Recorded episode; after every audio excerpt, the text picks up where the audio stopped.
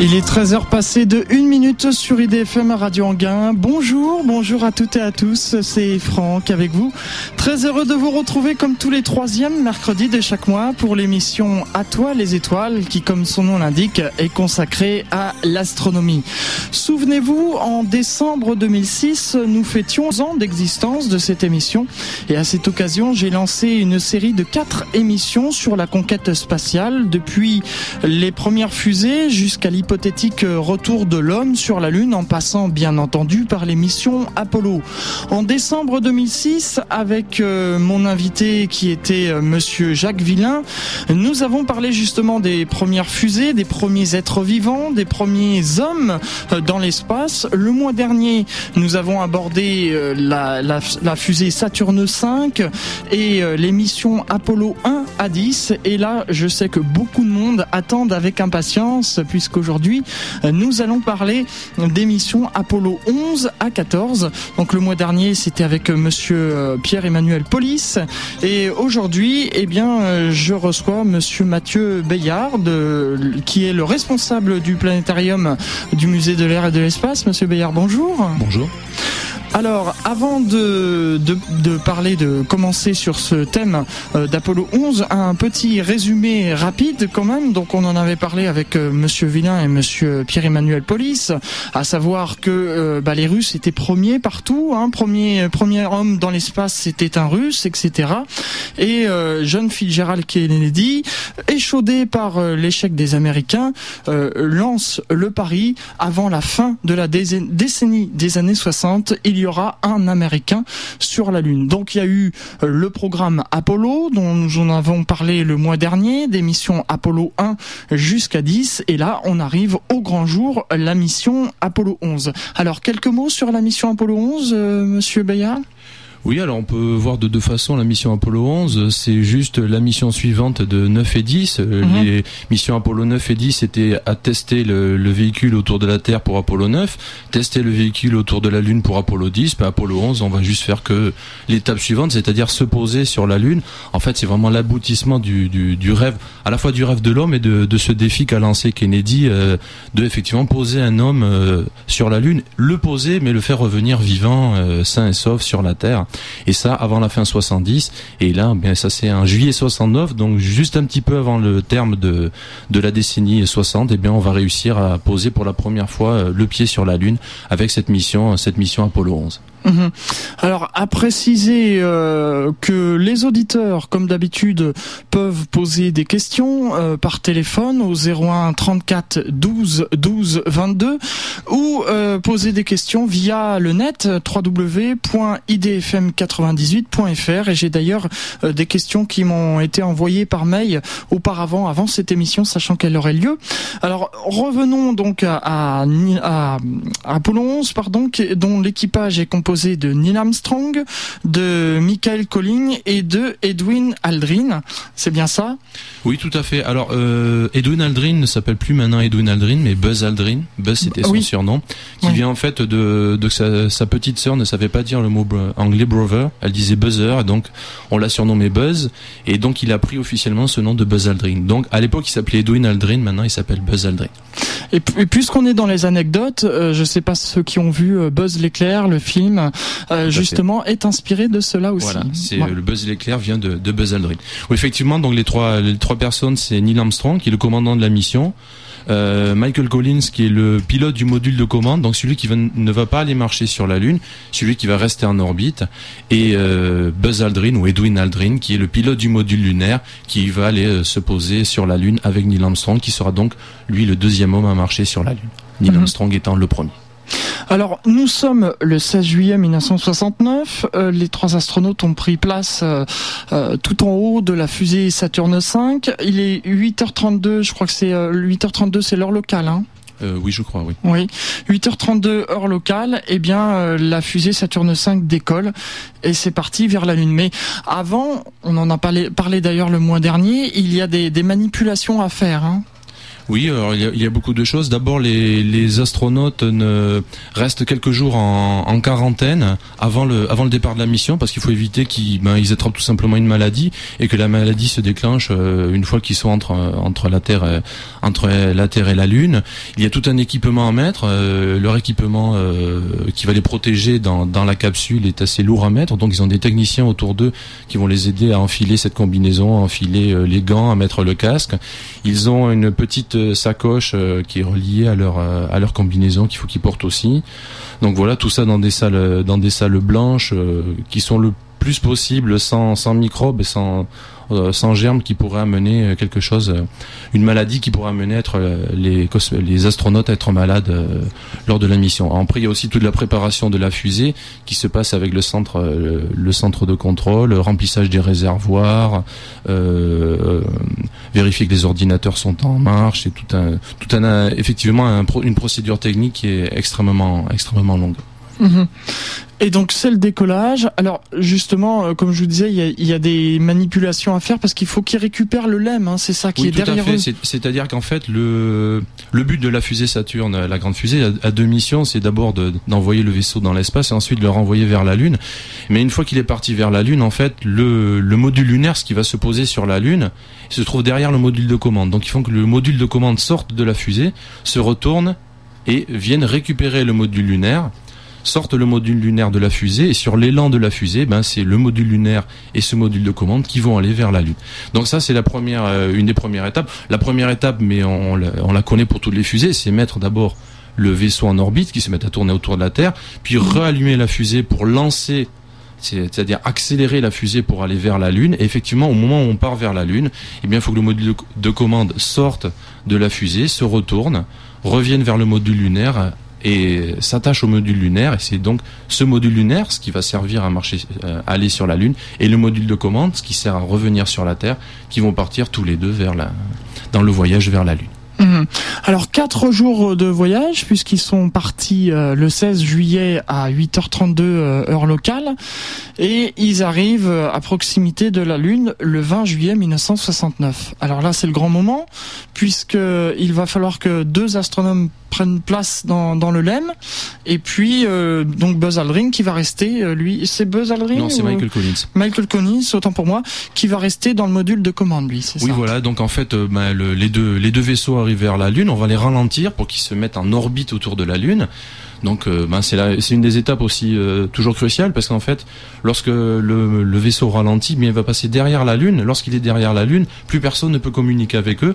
Donc on ne sait que quand ils ressortent de l'autre côté, soit ils ressortent, euh, ils sont bien en orbite et on peut les entendre à la radio, soit mais malheureusement c'est c'est raté. Donc ça va être réussi, ils vont se mettre en orbite et puis en tournant autour de la Lune, eh bien Michael Collins va dire euh, au revoir à ses deux compagnons, euh, Buzz Aldrin et, euh, Neil Armstrong vont passer dans le module lunaire. On va détacher, on va fermer les panneaux, les écoutilles, on va détacher le module lunaire du module de commande. Et ben, Neil Armstrong et Buzz Aldrin vont aller se poser sur la Lune. Michael Collins, lui, va continuer à tourner autour de la Lune pendant que ses deux collègues sont en train de marcher. En effet. Alors, quand euh, quand ils descendent en direction de la Lune, euh, il y a des, des anecdotes puisqu'il paraît que bon, il y avait un, du, du, carburant qui était prévu pour cette descente, pour freiner la descente, et il paraît qu'il a fallu que normalement la descente se faisait automatiquement, et il a fallu que Buzz, euh, pas Buzz Aldrin, décidément, Neil Armstrong euh, prenne les commandes en manuel. Hein. Voilà, tout à fait. Alors, il y a eu deux problèmes euh, dans l'atterrissage sur la Lune. Le premier problème, c'est tout simplement il y a eu une alarme sur l'ordinateur, mmh. une alarme dite 1201 ou 1202 et tout le monde n'a pas su, les contrôleurs n'ont pas su pourquoi tout de suite. Ils ont envie de chercher, c'était tout simplement que l'ordinateur avait trop d'informations et il en pouvait plus. Il disait bah, j'ai trop d'informations, je peux plus continuer.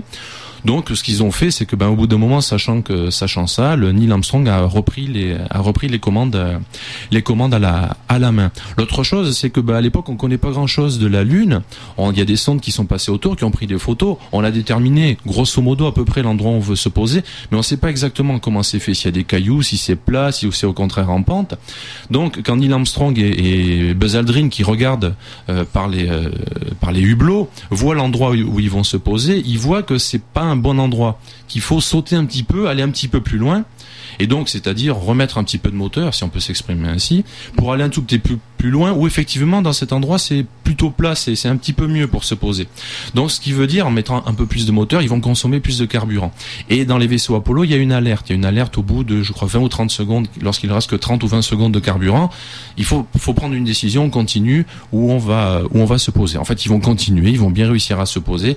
Et de toutes les missions Apollo, c'est d'ailleurs la mission qui se pose avec le moins de carburant restant dans le dans le vaisseau. Donc voilà les deux problèmes qu'ils ont eu, mais problèmes qui, qui ont été vite résolus puisqu'ils mm. ont réussi à se poser sur la Lune. Et, et, pendant le voyage vers la Lune, ils ont ils ont eu aucun problème. Non, il n'y a pas eu de problème. Euh, alors quand on dit problème, effectivement, il y a toujours des petites des petits incidents, des petites choses qui peuvent euh, qui font que ça soit un peu de la routine, mais il n'y a pas eu de, de, de, de, graves problèmes en route vers la Lune. Le seul problème qui est connu de la mission Apollo, c'est effectivement cet ordinateur qui ne voulait plus, euh, mm. qui en avait marre un petit peu, qui avait trop d'informations, et puis le fait que ben c'est la première fois qu'on se pose sur la Lune, on ne sait pas trop comment est fait le sol, donc mais on a quand même réussi à se poser. C'est vrai que Jacques Villain euh, disait au mois de décembre que les ordinateurs qui euh, qui composaient le, le module, le, le, le LEM, euh, étaient moins puissants que les ordinateurs qu'on a aujourd'hui et que les calculatrices que nous avons aujourd'hui sont issues justement de cette technologie. Oui, tout à fait. Alors, il faut savoir que nos ordinateurs maintenant ont beaucoup de beaucoup de données, beaucoup mm. de, de mémoire. À l'époque, on n'avait pas forcément besoin non plus d'énormément de mémoire. Ça faisait tourner quelques quelques quelques circuits, quelques quelques, données, quelques fonctions essentielles mais c'est vrai qu'on n'avait pas forcément besoin d'une euh, d'une capacité énorme. Et c'est vrai que si on comparait, alors je connais pas exactement euh, quelles étaient les capacités de l'ordinateur de, du module lunaire d'Apollo, mais c'est vrai que rien un simple ordinateur euh, PC de maison, bah, c'est tout à fait largement au-delà de ce qu'on faisait à l'époque. Mais il faut savoir qu'à l'époque, bah, c'est 1969, les, les ordinateurs n'en sont pas maintenant.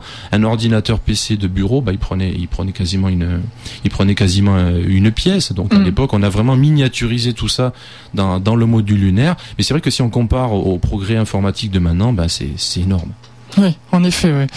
Alors, donc euh, ils sont posés sur la lune euh, et commencent le, le travail parce qu'il faut qu'ils sortent, euh, il faut qu'ils ouvrent les coutilles. Et alors il y a un travail de, de dépressurisation. Et là c'est extrêmement long, je crois que parce que je, je, je, connais des gens qui ont vécu en direct cette arrivée sur la lune et il paraît que ça a été très très long hein, avant qu'ils ouvrent la porte. Oui alors tout à fait. Donc quand ils se posent sur la lune, il y avait prévu à l'origine qu'ils se reposent juste derrière. Ils se mm. sont posés sur la lune, c'est quand même très dangereux, enfin potentiellement très dangereux de se poser sur la Lune. C'est la première fois qu'on le fait. On a dit on va faire que les astronautes se reposent. Non, ils, eux ils veulent y aller euh, plus rapidement, donc ils vont se mettre, ils vont se préparer. Alors qu'est-ce que c'est la préparation? D'abord, on revêt la combinaison de, de marche sur la Lune, c'est-à-dire que même celui qui est à l'intérieur a la combinaison, la combinaison fermée, en autonomie, c'est-à-dire que c'est ce qu'il a dans le dos qui lui permet de respirer, son réservoir d'oxygène. On va dépressuriser la cabine, c'est-à-dire qu'on va enlever l'air de la cabine justement pour ouvrir les coutilles parce qu'il n'y a pas de sas, il n'y a pas deux portes dans le LEM, il y a juste une seule écoutille. Mhm. Donc dès qu'on va l'ouvrir, bah, le reste du LEM va être en contact avec euh, pas l'air de la lune puisqu'il n'y a pas de la mhm. lune mais avec le vide. Euh, le vide justement de la lune. Donc ça ça va prendre un certain temps. Ensuite, il y a une deuxième chose, c'est que le module lunaire c'est petit, ils ont des combinaisons quand même qui sont assez grandes, qui sont euh, difficiles, à, qui prennent du volume, et donc ça, ça prend du temps de s'équiper, ça prend du temps de mettre son casque, ça prend du, temps de mettre ce réservoir d'oxygène dans le dos. Il y en a un qui le fait à l'autre, puis c'est euh, l'autre qui le fait à celui qui vient de l'équiper, et ensuite il faut sortir. Et l'écoutille est vraiment très petite par rapport à leur euh, par rapport à leur combinaison. Donc en fait, c'est Neil Armstrong vu sa position et vu comment s'ouvrent les cotilles qui va sortir le premier. Il se, il se met, euh, il se met quasiment à plat ventre. Il met les pieds vers les coutilles. On a ouvert les coutilles. Et Buzz Aldrin bah, est obligé de le guider. Il est mm. obligé de lui dire va un peu plus à gauche, non non un peu plus en bas, un peu plus en haut, de l'aider à sortir parce que c'est vraiment vraiment pas très pratique. Et donc effectivement ça va prendre du temps. En effet. Alors on va s'interrompre quelques instants le temps d'une pause musicale et puis on se retrouve juste après pour euh, la suite et on va parler justement bah là le moment tant attendu attendu par tout le monde d'ailleurs quand Neil Armstrong descend l'échelle et pose le pied sur la Lune. C'est l'émission À toi les étoiles comme tous les troisièmes mercredis de chaque mois pour l'émission donc où nous allons dans les étoiles. À toi les étoiles et je vous rappelle que c'est la troisième émission d'une série de quatre sur la conquête spatiale. Et aujourd'hui, donc, nous parlons des missions Apollo 11 à Apollo 14. Alors, nous en étions euh, juste avant cette pause musicale, au moment où euh, Neil Armstrong a ouvert la trappe, euh, où Neil Armstrong a ouvert la trappe et puis descend les échelons. Alors, je vais vous laisser donner quelques commentaires, mais juste avant, on va écouter un extrait de, de, ce qui s'est passé. Alors, c'est le dialogue américain, en fait. Euh, donc c'est dommage, on ne l'a pas en français, mais on, va vous traduire un peu euh, rapidement ce qui se passe. Alors là, Neil Armstrong descend les échelons et puis il commente ce qu'il voit et après il pose euh, le pied sur la lune et il prononce cette phrase magique. On écoute.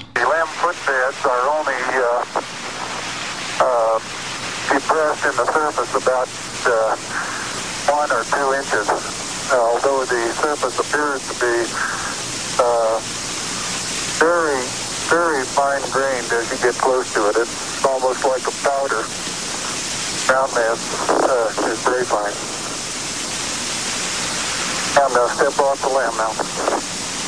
That's one small step for man, one giant leap for mankind. Voilà la phrase euh, magique. Alors en fait, euh, Neil Armstrong était en train de décrire ce qu'il voyait. Il disait c'était un paysage de désolation. Il parlait, je crois, du, du pied de, du, du lemme qui s'enfonçait dans une poussière très très fine. Voilà, tout à fait. C'est-à-dire qu'en fait, donc il est, il est sorti par l'écoutille, il a descendu l'échelle, il ne pose pas tout de suite le pied sur la Lune, il va d'abord poser le pied sur le pied du LEM, il va décrire ce qu'il voit. Donc la Lune est très poussiéreuse, d'ailleurs ils l'ont vu lorsqu'ils se sont posés, le moteur a soulevé énormément de poussière. Mm. C'est vraiment très poussiéreux, de la poussière très très fine, qui colle d'ailleurs à leur combinaison, et ben, les pieds du LEM se sont légèrement enfoncés dans, dans cette poussière. Donc il décrit un petit peu ce qu'il ce qu'il voit, les premières impressions qu'il a, cette, cette, cet espace très gris euh, composé surtout de, de, de cette poussière qu'il voit. Il va remonter ensuite sur le premier euh, sur le premier barreau de l'échelle pour voir si ça se fait facilement. Ensuite il va redescendre sur le sur le pied du lemme et il va donc ben, poser poser le pied sur la lune et, et prononcer cette phrase qui est restée euh, très célèbre, même s'il y a un petit doute sur ce qu'il a exactement exactement dit. Euh, puisque lorsqu'on entend lorsqu'on entend on dit euh, it's a small it's a small step for a man and a giant, giant leap for mankind. Et on traduit souvent ça en français, c'est un petit pas pour l'homme, un bond de géant pour l'humanité. Sauf qu'il a dit un E au milieu, c'est un petit pas pour un homme et un bond de géant pour l'humanité. Ce qui veut dire, je viens juste de faire un pas, comme des milliers de pas que j'ai fait, mais ce pas ben, euh, constitue quelque chose d'absolument euh, inouï au niveau de l'humanité. C'est un bond de géant dans la technique. En effet. On va accueillir euh, monsieur Olivier Sangui, qui est le rédacteur en chef d'Espace Magazine. Monsieur Sangui, bonjour. Bonjour, désolé pour le retard. C'est pas grave. Alors, euh, vous avez entendu donc ce que nous étions en train d'évoquer. Nous en sommes arrivés au moment où Neil Armstrong a, posé le pied sur la Lune. Est-ce que vous, vous auriez quelque chose à rajouter? Ben oui, c'est ce qui vient d'être dit sur la phrase est en effet euh, très important puisque ça fait à peu près 35 ans qu'on se demande si Neil Armstrong a, dans l'émotion de l'instant, oublié le for a man au lieu de for man, ce qui change un peu le sens de la phrase, ou du moins la rend un peu plus compréhensible, c'est-à-dire un petit pas pour l'homme, un petit pas pour un homme. Mm. Et ce que Neil Armstrong a toujours voulu dire, c'est un petit pas pour un homme. C'est dans sa démarche où il estime que lui, il était en quelque sorte la 500 millième roue du carrosse Apollo, puisqu'il y a eu 500 000 personnes qui ont travaillé. Il était celui qui se trouvait à marcher mais euh, ce sont les 499 999 autres qui lui ont permis de le faire. Hmm. Et euh, lorsqu'il a écouté les enregistrements, il a reconnu qu'il s'était trompé. Et dernièrement, il y a un Australien qui a fait une analyse sonore avec des filtres numériques et qui aurait retrouvé le fameux A manquant dont parlait l'interlocuteur euh, à l'instant. Donc peut-être finalement que Neil Armstrong l'a bien dit. D'accord. Alors euh, oui, l'interlocuteur, je vous présente, donc c'est euh, Monsieur Mathieu Bayard, qui est responsable du planétarium euh, du musée de l'air et de l'espace. Voilà. Nous continuons donc. Euh, eh bien, ils descendent sur la lune et puis bon bah là ils vont pas s'amuser. Hein, ils vont ils vont planter le, le, drapeau, le fameux drapeau américain. et justement là j'ai une question internet de Didier. donc je vous explique un peu Monsieur Monsieur Sangui que les internautes, les auditeurs peuvent poser des questions par internet ou par téléphone. Et donc là j'ai une question de Didier par internet au sujet du drapeau américain. Il est vrai que bon le, Neil Armstrong a planté le drapeau américain. Pourquoi le drapeau américain et non pas le drapeau des, des de l'Organisation des Nations Unies? Ben, tout simplement parce que le programme Apollo a été payé par les contribuables américains. Donc la logique était de mettre le drapeau américain. Il y a eu une discussion. Hein, et l'Amérique, euh, bon, il y a eu des tas d'arguments dans tous les sens, euh, drapeau de l'ONU, mais d'un autre côté, on, aurait critiqué l'Amérique sans doute pour l'avoir fait, on aurait dit pour qu'ils se prennent, ils amènent le drapeau de toutes les nations. Donc le plus simple euh, dans une discussion, ça a été de dire, bon, on amène le drapeau de notre pays. Néanmoins, il faut quand même pas oublier que euh, les missions Apollo ont amené des expériences scientifiques d'autres pays. Et dès Apollo 11, il y avait notamment une expérience suisse de récolte des vents solaires, qui était une toile tendue sur, sur un piquet. Mhm. D'accord. Alors, ils, ont passé 2h31 euh, sur la Lune et ils ont récolté euh, plusieurs kilos de roches.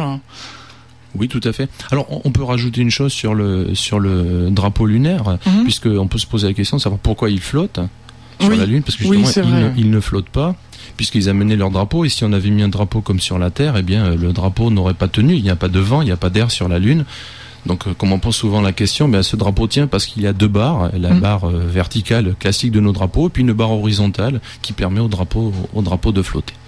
Donc effectivement, les, les, les, deux astronautes, puisque Neil Armstrong et aussi Buzz Aldrin, euh, entre-temps, est, est, descendu sur la Lune, eh bien vont, vont faire quelques expériences, ramener à peu près, je crois, 20 kilos de, de, de roches et, et, recevoir aussi euh, un coup de fil, puisqu'ils vont recevoir un coup de fil assez particulier. C'est le, le, président Nixon qui, depuis le, depuis le bureau Oval à la Maison Blanche, bah, va les féliciter pour s'être pour s'être les premiers posés, posés sur la Lune. En effet, oui. Et alors, toujours pour cette petite histoire de drapeau, euh, on le voit, donc comme vous dites, flotter, et à un moment donné, il est même agité comme s'il y avait du vent, mais on voit très bien sur la vidéo qu'il y a un astronaute qui, qui secoue le, le drapeau, justement, pour qu'il pour qu'il y ait cet effet de vent. Oui, alors... Euh, pardon, l'absence d'atmosphère fait que l'ondulation créée par le fait d'avoir frôlé le mât, Mmh. Et comme a dit justement, euh, il y, a, y, a, y, a, de quoi le tenir debout. ça fait que les oscillations peuvent durer très longtemps puisqu'il n'y a plus l'atmosphère pour absorber le mouvement. Mmh. En effet. Et puis il faut savoir aussi qu'ils ont eu du mal à le mettre, donc une partie des oscillations et aussi la difficulté qu'ils ont eu pour mettre le, le, drapeau. Ils ont eu de, ils ont eu des difficultés à mettre les barres et à mettre vraiment bien le, le drapeau. Ça a mis plusieurs minutes. Mmh. Et ah, donc on va on va accélérer un petit peu parce qu'il y a, y a d'autres missions aussi à, à parler.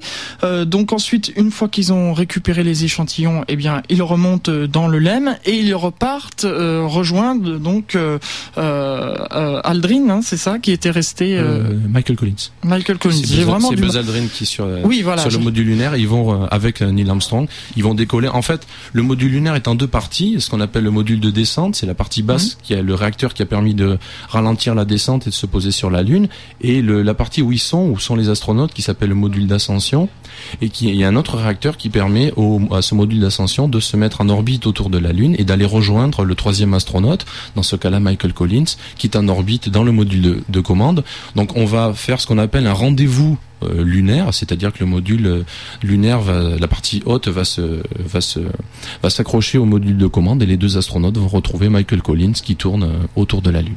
Voilà. Il faut, il faut signaler à ce stade-là que le plus grand risque dans les missions lunaires Apollo était précisément la mise à feu de ce moteur de remontée. Il n'y en avait qu'un, il n'y avait pas de backup, comme on dit, c'est-à-dire de doublure. Si ce moteur-là ne se déclenchait pas, les astronautes étaient prisonniers sur la Lune. Ah oui, en effet. Et d'ailleurs, je crois qu'il y a euh, un moteur de remontée ou une reconstitution qui est exposé au musée de l'air du Bourget, si je me souviens bien. Euh, oui, tout à fait. Mhm. Alors, et ils retournent vers la Terre. Donc, euh, ils ont passé 21h36 sur la Lune, dont 2h31 euh, en dehors. Et euh, ils ont passé, la, mission a duré en tout 195h18. Et puis, quand ils sont revenus sur Terre, ils ont été accueillis comme des héros. Hein. Et d'ailleurs, on parlait tout à l'heure d'une quarantaine avant de partir vers la Lune, mais il y a eu aussi une quarantaine retour. Oui, tout à fait. Effectivement, ils sont restés. Alors, euh, donc ils sont revenus. On a récupéré la capsule euh, puisque c'est bon. Le, module de commande revient sur la Terre. C'est ce module de commande qui va se poser euh, dans l'eau. Il va il va ralentir dans, l'atmosphère, des parachutes vont se déployer, il y a un bateau de récupération, un porte-avions qui va récupérer l'équipage, les trois les trois hommes d'Apollo 11, et on va les mettre effectivement en quarantaine. Alors sur d'ailleurs sur le l'équipage qui va le recevoir, bah, euh, lorsqu'on les voit arriver, ils ont des masques, ils ont mm. des masques, parce qu'on a peur en fait tout bêtement qu'ils aient attrapé quelque chose, ramené quelque chose, on, on ne sait pas s'ils ont pu éventuellement ramener quelque chose de la Lune, et donc ils vont rester dans un dans une dans un espace de quarantaine pendant quelques jours avant qu'on les libère finalement et qu'on qu'on les amène à travers le monde pour les féliciter pour d'avoir été les premiers sur la Lune. Avant de, passer sur euh, Apollo 12, j'ai une question internet de Bernard euh, qui dit avoir vu un film qui s'intitulait le Moonhawks où on montre en fait que euh, l'homme n'aurait jamais été sur la Lune et que tout cela était un canular. Comment, quelle est votre idée sur ce, film qui est faux bien sûr? Ah bah, alors il y, a, plusieurs films hein, qui ont été faits là-dessus. Je dirais qu'il y a deux styles de films. Il y a des films faits par des gens aux États-Unis qui veulent gagner beaucoup d'argent en fait, hein, qui sont des films qui démontreraient que tout cela est faux. Ils euh, s'inscrivent dans un courant euh, politique américain qui est celui des antifédéralistes, qui a des grosses liaisons avec l'extrême droite. On parle de complot judéo-maçonnique, donc on voit le peu de sérieux de ces hypothèses. Et il y a eu un film gag coproduit par Arte qui s'appelle Opération Lune, et qui part sur le postulat que les vues étaient tellement mauvaises sur la Lune que la NASA a préféré les doubler en studio. Et en fait, c'est un gag, une, très très belle manipulation, il faut le reconnaître, d'interview d'un politique américain complètement détourné. Et le but du réalisateur, William Carell, était de démontrer qu'on pouvait faire un documentaire sur n'importe quoi et faire dire n'importe quoi aux gens interviewés. De ce côté-là, il a réussi. En revanche, j'estime moi personnellement qu'il s'est trompé sur une chose, il a dit on a décidé de prendre un sujet anodin pour pas toucher des thèmes sensibles de réécriture de l'histoire. Bon, on pense bien entendu aux, aux, chambres à gaz et à la solution finale des nazis. Mais là, il a, il a fait une erreur, c'est-à-dire que euh, contester les atterrissages lunaires, c'est finalement pas si anodin que ça. Mm. Parce que quelque part, c'est on rentre dans le rejet, on rentre dans l'anti-science, dans le rejet de la technologie, et finalement, euh, sociologiquement, ce n'est pas du tout neutre. Et euh, il paraît, justement, ce euh, Bernard, euh, lui, dit qu'à la fin de ce film, il ne montre pas que c'est un canular. Et c'est ça qui, qui, est très troublant. C'est pas très clair. Alors, si c'est le film de William Carell, Opération Lune, il faut savoir qu'au bout des deux tiers du film, ça part complètement en, en bibrine. Hein. C'est-à-dire, on nous parle de, de gars de la CIA qui vont faire des missions pour assassiner les gens qui sont au courant, bien sûr, au Vietnam et qui jettent des boîtes de McDo partout. On nous montre des Pères Noël qui sont autour d'un des gars assassinés. Bon, ça part complètement euh, en live. Et à la fin, dans le générique, il y a la solution. Mais il est vrai que quand on a subi le documentaire pendant une bonne heure, on est moins attentif. Mmh. Et je trouve que c'est là le défaut de ce documentaire, c'est que dès le départ, il n'est pas dit que ça va être une farce. Hmm. Oui, tout à fait. C'est euh, si on coupe, je dirais, le documentaire 5 ou 10 minutes avant la fin, qu'on n'a pas la solution, on peut se, on peut se poser des questions. Mais c'est vrai que c'est un documentaire très intéressant sur comment on peut justement manipuler une interview, puisqu'en fait, on n'a jamais dit à ces responsables américains exactement ce qu'on voulait. En fait, on a repris des montages de, de leur interview pour leur faire dire absolument euh, ce qu'on voulait leur faire dire. Mhm. On va passer maintenant à Apollo 12. Donc euh, euh, Apollo 11 ça a été une grande réussite. Euh, on ne s'arrête pas là. 14 novembre 1969, Charles Conrad, c'est ça, oui. Pardon? Oui, oui, surnommé Pete Conrad d'ailleurs, parce qu'ils avaient tous généralement un petit surnom. Ah d'accord. Euh, Richard Gordon et euh, Alain Bean, qui sont euh, à bord de, de, du LEM et de, en, tout en haut de cette fusée Saturne V. Et donc le 14 novembre 1969, les voilà partis en direction de la Lune, où ils allunissent le 19 novembre 1969, à côté d'une sonde automatique en plus. Oui, tout à fait. C'est-à-dire que si sur Apollo 11, euh, on leur avait dit posez-vous sur la Lune, mais euh, je dirais à peu près où vous voulez. Mm. Ils avaient une, une aire, euh, grosso modo. Mais là, Apollo 12, le but c'était de démontrer qu'on peut se poser de façon tout à fait précise sur la Lune. Et ils ont donc eu une cible, c'est une sonde automatique qui s'est posée, la sonde Surveyor 3. Et donc ils doivent se poser le plus près possible, sachant que le but, c'est une fois qu'ils se sont posés, d'aller à pied avec leur combinaison vers la vers la sonde, récupérer une partie de cette sonde et la ramener. Et donc c'est ce qu'ils vont réussir à faire. Ils vont se poser euh, à peu près à 200 mètres de cette sonde, soit de quoi de quoi aller vers la sonde euh, à pied avec avec leur combinaison. Donc c'est le but principal de cette mission, c'est prouver qu'on peut se poser de façon tout à fait précise euh, sur la Lune. oui, c'est la démarche euh, étape par étape, c'est très important ce qui vient d'être dit. Apollo 11, euh, la science était vraiment de côté. Le but d'Apollo 11, c'est peut-on le faire? Apollo 11 a démontré qu'on pouvait le faire. Et là, Apollo 12, c'était ben maintenant on va le faire de façon précise. Donc à chaque fois, on a, on a monté en puissance. Ce qui est rigolo avec Apollo 12, c'est que c'est vraiment une mission avec trois copains. Mmh. Ce sont trois personnes qui s'entendent très bien, notamment les deux qui sont sur la Lune, Pete Conrad et Alan Bean. Et Pete Conrad va se permettre de faire une, une, grosse blague au moment de marcher sur la Lune. Il sait très bien que tout le monde oubliera ce qu'il va dire. Il n'est que le, en quelque sorte, il n'est que le troisième homme à marcher. Et il va dire, c'en était peut-être un petit pour Neil, mais c'en est un grand pour moi. Alors de quoi il parle? Ben, Il parle du fameux petit pas. Mm. Et pourquoi il dit ça ben, Tout simplement parce que Pete Conrad est le plus petit des astronautes Apollo. Donc ah. lui, descendre du dernier barreau de l'échelle du LEM, c'est vraiment un grand pas et sortir son pied de la coupelle pour marcher, c'est vraiment faire un grand pas pour lui. Donc toute la mission est remplie comme ça de est émaillée de, de petites remarques rigolotes. Et le, le, seul, on va dire, gros défaut de la mission, ça a été la caméra qu'Alan Bean a pris en main et par inadvertance, la caméra s'est orientée vers le soleil. À l'époque, il n'y avait pas comme aujourd'hui les capteurs CCD. Une caméra orientée vers le Soleil ont brûlé le tube sensible et il n'y aura plus d'image de la mission Apollo 12. Hmm. En tout cas en direct. Voilà au, sujet des anecdotes. Euh, pour revenir sur Apollo 11, on, dit souvent que on voit Neil Armstrong sur la Lune. Non, en fait, on voit souvent très souvent Buzz Aldrin puisque c'est Neil Armstrong qui peut, qui avait l'appareil photo. Et donc il y a quelques photos de Neil Armstrong, mais elles sont relativement rares. Mais on ne peut jamais voir les deux astronautes en même temps. Et donc les astronautes d'Apollo 12 avaient une idée.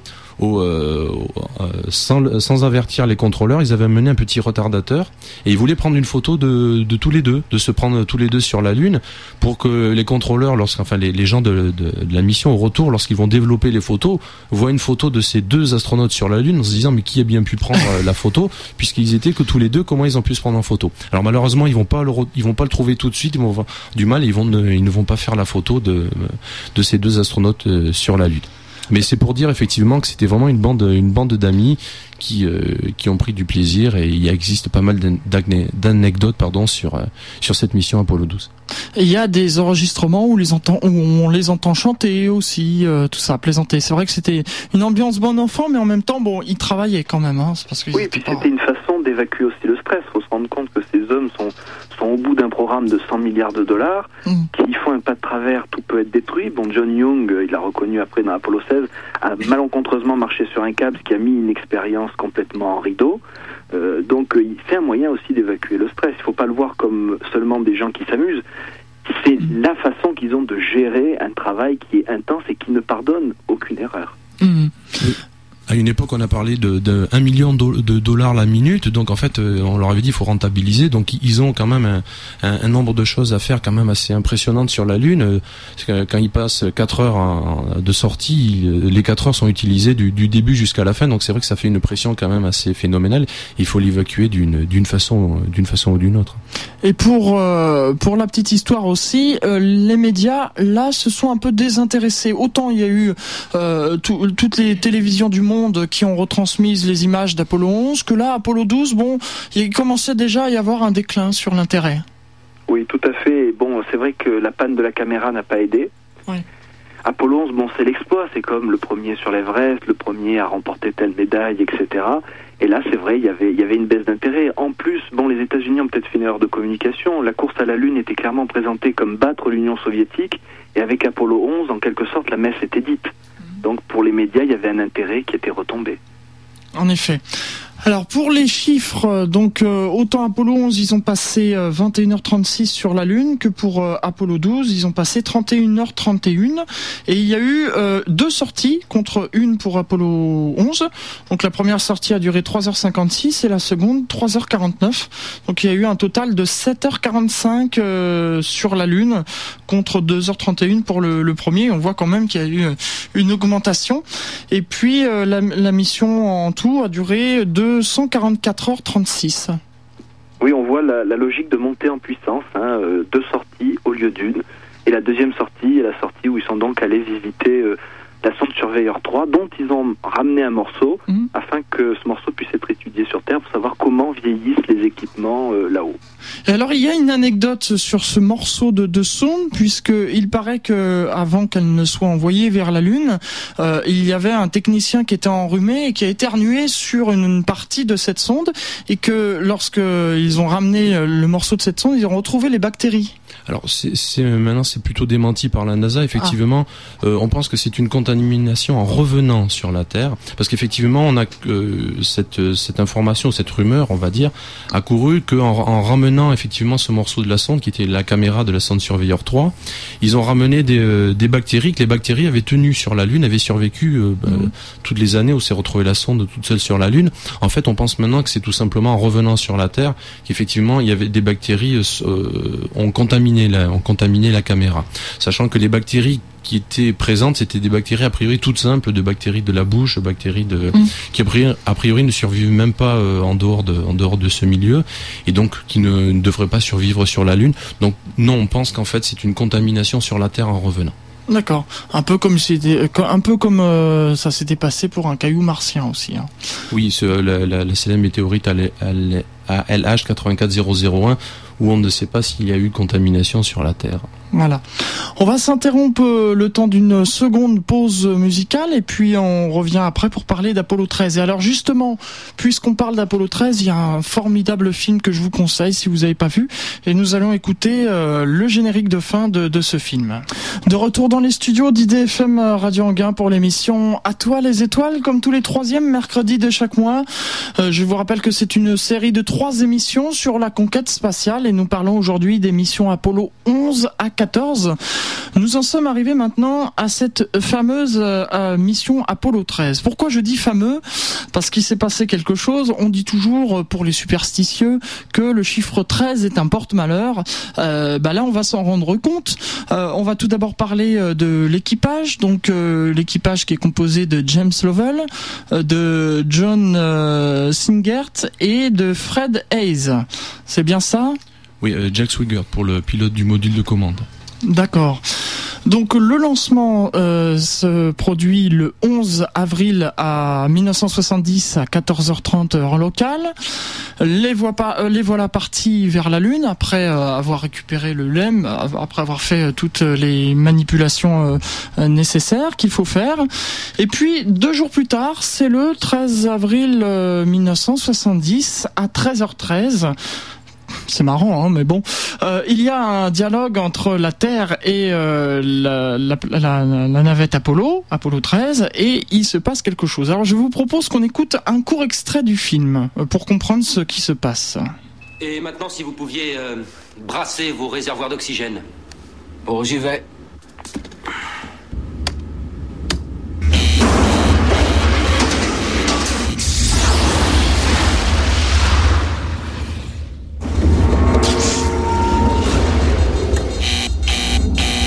Problème, Houston. Qu'est-ce que tu as fait? J'ai brassé les réservoirs. Ici, Houston, euh, vous pouvez répéter? Houston, on a un problème. Voilà, autant on avait une phrase célèbre, c'est un petit pas pour l'homme, mais un pas de géant pour l'humanité.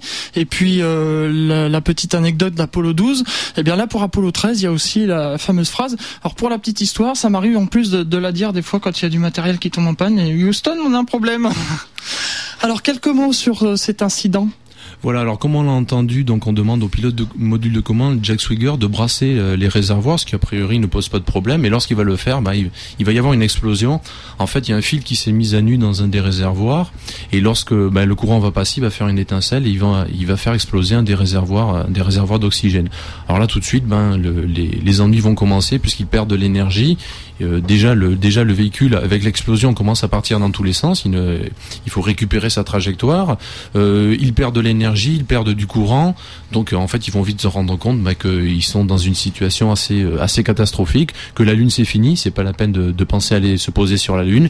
Il va falloir penser à aller se aller se revenir sur la Terre et que dans ce cas-là, eh bien le module de commande qui est prévu pour les trois astronautes, a priori, bah, va, va falloir le quitter et utiliser ce module lunaire qui est prévu pour deux astronautes comme euh, canot de sauvetage pour revenir vers la Terre et en étant trois astronautes dans un endroit qui est prévu que, que pour deux personnes. Mmh. Monsieur Sangui Oui, et, c'est euh, quelque part euh, je dirais, un, des grands triomphes du génie humain, c'est-à-dire que si, si, Apollo 13 n'avait eu que des robots à bord, ben on aurait perdu la mission. Alors ça aurait été bien sûr moins grave qu'avec des hommes, on s'est bougé parce qu'il y avait des hommes.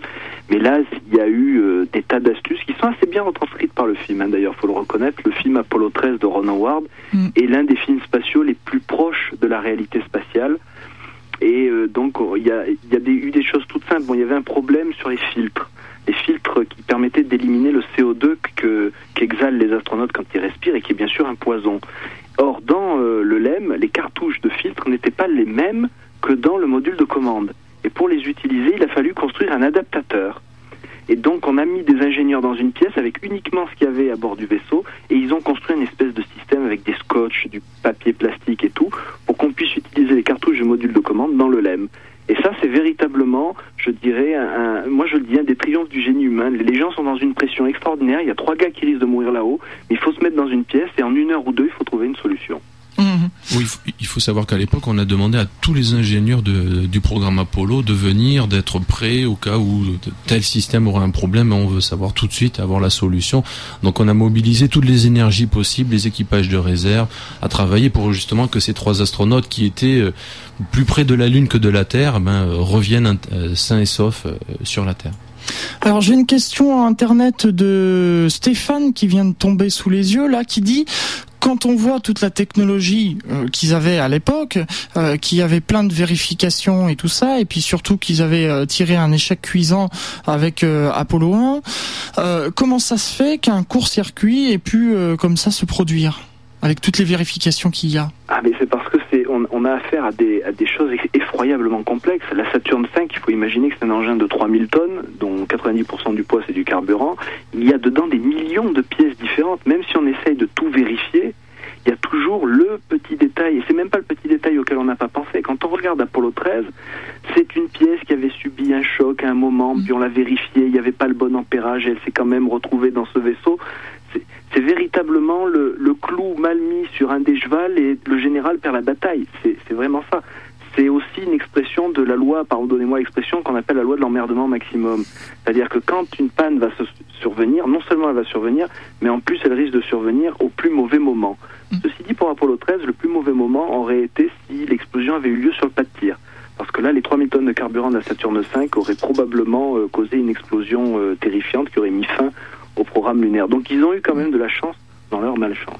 Oui, quelque part, oui. En fait, c'est un enchaînement de circonstances, cette, euh, cette explosion. Oui, toujours. Je crois d'ailleurs que dans l'aviation, c'est la même chose. oui, oui, tout, à, euh, fait. Hein. C'est très rare en fait que ce soit un événement. Euh, dans tous les accidents de, de, ces, de ces systèmes très complexes que sont les fusées ou les avions modernes, c'est toujours un enchaînement. Il y a une petite chose qui lâche, il y a une sécurité derrière qui va lâcher, qui va faire qu'on ne voit pas que ça, justement, que ce système qui était censé couper le courant euh, quand il y avait trop d'ampères, ben ça ne l'a pas fait. Le fil s'est mis à nu, on a trop chauffé et lorsqu'on a brassé, ça a explosé. C'est toujours un enchaînement de, de choses qui font que qu'il y a un accident. Ce n'est jamais en général une seule petite, euh, une seule petite erreur. C'est un enchaînement d'erreurs qui vont arriver à cet accident. Mhm. Alors, euh, quand ça s'est produit, comme vous l'avez dit, ils étaient plus près de la Lune que de la Terre. Donc, on, le voit très bien d'ailleurs dans le film. Euh, euh ils, prédisent d'abord de faire demi-tour sur place et de revenir. Et finalement, euh, il est décidé de se servir de la gravité de la Lune pour faire le tour de la Lune et, se servir de ce, de un peu comme une fronde et, pour donner de, de l'impulsion et revenir vers la Terre. Oui, exactement. C'est d'ailleurs ce qu'on appelle l'effet de fronde. Euh, alors d'ailleurs, pour revenir à l'actualité, il y a une sonde qui va passer à côté de la planète Jupiter, qui va vers Pluton, et dont qu'on va accélérer avec la gravité de, Jupiter. Alors là, effectivement, on va l'accélérer avec la Lune, mais il va falloir quand même utiliser le moteur. Et le moteur qu'on va utiliser, c'est le moteur du module lunaire, qui n'est pas fait du tout pour ça. Mais en fait, on a éteint totalement le module de commande. On a tout mis, toute l'énergie, tout ce qu'on pouvait dans le module lunaire pour que les astronautes tiennent. On va rallumer ce module lunaire pour essayer de, ben, de renvoyer les astronautes vers une trajectoire qui ramène vers la Terre. Et donc, c'est on va utiliser à la fois effectivement cet effet de fronde, cette accélération que va donner la Lune, et l'utilisation du, du moteur du, du module lunaire. Et dans le module lunaire, il faut bien se rendre compte que les, les astronautes souffrent essentiellement d'une chose. C'est Jim Lovell, le commandant de la mission, qui, qui me l'a confié en interview. C'est le froid. Mm. C'est-à-dire que, en l'absence de système électrique, puisqu'en fait, la chaleur dans ces vaisseaux spatiaux, on essaye d'évacuer la chaleur des systèmes électriques. Mais vu qu'on a tout coupé pour économiser le maximum de batterie, il n'y a plus tant de chaleur que ça, et il fait environ 0 degré dans le, dans le module lunaire. Donc imaginez des hommes en, on va dire, l'équivalent d'un petit euh, suite de sport qui sont à 0 degré.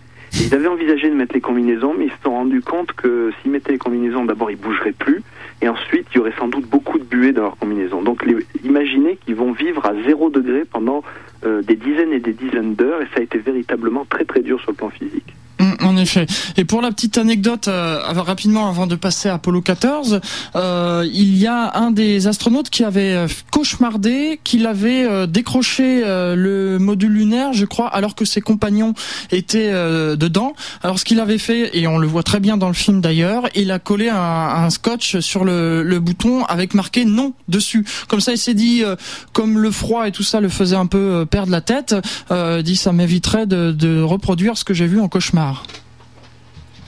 Oui, oui, on le voit très bien dans le film, c'est vrai. Et, là, on voit, on imagine à quelle pression il devait être soumis, hein, entre le froid, euh, le manque de sommeil, puisque dormir n'est pas évident. On pouvait en effet faire une bêtise. Donc c'est le retour sur la Terre le 17 avril 1970 à 13h07, Saint et sauf. Et ils ont passé 142h54 dans l'espace et ils n'ont fait que tourner autour de la Lune alors que normalement ils auraient dû se poser. On passe. Euh, justement, oui. je voudrais dire à propos de, de Jim Lovell, c'est que c'était, il avait déjà tourné autour de la Lune lors de la mission Apollo 8 et donc c'est la deuxième fois qu'il va vers la Lune et là aussi il est obligé de tourner sans, euh, sans, sans pouvoir se poser sur la Lune. Alors on a souvent demandé si Apollo 13 justement était un échec ou une réussite et euh, il avait dit ben je crois que ce fut un, ce fut un échec mais je pense que c'est un échec réussi. Voilà, c'est ce qui est très bien dit d'ailleurs à la fin du film, que je vous conseille. Donc Apollo 13. On passe euh, rapidement euh, maintenant à, Apollo 14. Euh, donc Apollo 14, trois astronautes, vous avez les noms? Bah, Alan Shepard, en tout cas dans le module lunaire, il y avait Alan Shepard, astronaute célébrissime à la NASA, c'est le premier américain qui est allé dans l'espace dans un vol suborbital. Hein, il faisait pas le tour de la Terre, mais on, le considère comme le premier Américain dans l'espace. Et euh, Ed Mitchell, pilote du, module lunaire. Et Alan Shepard, faut savoir qu'il revient astronaute alors qu'il avait été interdit de vol parce qu'il avait des problèmes d'équilibre ah. euh, situés au niveau de l'oreille interne. Puis il s'est fait opérer. Et donc c'est un véritable miraculé. Puis c'est le vieux, c'est le plus vieux du programme Apollo. D'ailleurs, quand il va mettre le pied sur sur la Lune, il va dire le vieux Hal est sur la Lune. Voilà, et le pilote du module de commande, j'avoue que j'ai oublié. C'est Stuart Rosa. Voilà, il, s'appelle Stuart Rosa. Voilà. Oui, c'est ça. Alors justement, euh, aussi à propos de ce, si on, regarde les deux équipages d'Apollo 11 et Apollo 14, Apollo 11, ils sont tous allés euh, dans l'espace avant de partir. Apollo 14, le seul qui est allé dans l'espace, c'est Alan Shepard et il a passé 15 minutes. Donc l'ensemble de ces hommes qui vont euh, vers la Lune ont passé 15 minutes dans l'espace et en fait il y en a eu, il y en a eu qu'un seul et les deux autres sont, sont des débutants. Alors à savoir que le, décolle, le lancement c'est le 31 janvier 1971 à 17h32 euh, heure euh, locale.